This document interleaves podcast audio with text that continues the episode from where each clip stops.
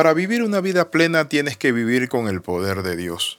Cualquiera puede hablar y compartir un discurso religioso, pero Dios no nos llamó solo a predicar, nos mandó a hacer la obra. La Biblia dice en 1 Corintios capítulo 4 versículo 20, pues el reino de Dios no consiste en palabra, sino en poder, en el poder de Dios. Acerca del ministerio de Jesús podemos ver que hacía tres cosas. En Mateo 4:23 y en Mateo 9:35 dice así, recorría todas las ciudades y aldeas. En primer lugar, enseñando en la sinagoga, que es la didáctica, predicando el Evangelio del reino, que es la querigma o proclamación, y en tercer lugar, sanando toda enfermedad y toda dolencia.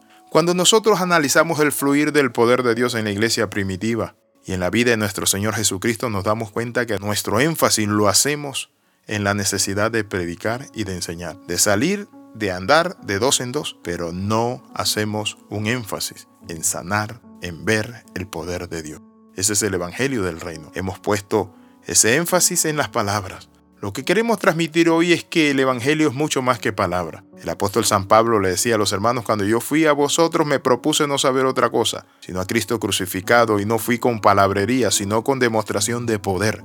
Cuando tenemos conciencia de que el Evangelio no es palabrería, por esa razón tenemos que ampliar el énfasis en tres cosas recorrer por todos los lugares enseñando el Evangelio. En segundo lugar, predicar el Evangelio del reino. Y en tercer lugar, manifestar el poder de Dios a través de los dones y dejar que Dios sane, liberte, llene, cambie, transforme su poder y su gloria. Los milagros no son un agregado ni un adorno al Evangelio, es una parte integral del mensaje. Nosotros hemos sido llamados a demostrar el poder de Dios. La Biblia dice, y estas señales seguirán a los que creen en mi nombre, echarán fuera demonios. Dice la palabra que podríamos poner las manos o podemos poner las manos sobre los enfermos y estos sanarán. ¿Qué es el Evangelio con poder? El Evangelio con poder no es otra cosa que unir la palabra, el aspecto teológico con el aspecto práctico. No una teología de escritorio, sino una praxis, ir al lugar y dar una palabra, un mensaje, pero también clamar al Señor para que el Señor haga su maravilla entre las personas. Cuando asociamos el Evangelio solo con un discurso y con palabras, es muy importante la parte teológica, pero también la parte práctica, que es la manifestación del poder de Dios. El Evangelio es el lugar del poder de Dios. Es la proclama del querigma de evangelización con autoridad y poder. Es la proclamación de aquel que resucitó de los muertos y que tiene poder para sanar, liberar, limpiar, hacer y transformar la vida del hombre. El Señor dijo, por tanto, id y haced discípulos. Pero también le dijo a los discípulos, vayan, limpien a los leprosos, prediquen, resuciten a los muertos. Hoy quiero hablarle de eso. Necesitamos volver al Evangelio de poder. Yo recuerdo hace unos años atrás, cuando hombres de Dios, Dios lo usaba de una manera monumental. No había muchos aparatos ni mucho colorido en las iglesias, pero ¿saben que había? Poder de Dios. Dios operando con milagros, Dios operando con prodigios, con señales, con maravillas. Y el mismo Jesucristo de esos días es el Jesucristo de hoy. Por eso en Hebreos 13:8 dice, Jesucristo es el mismo ayer, hoy y por los siglos de los siglos.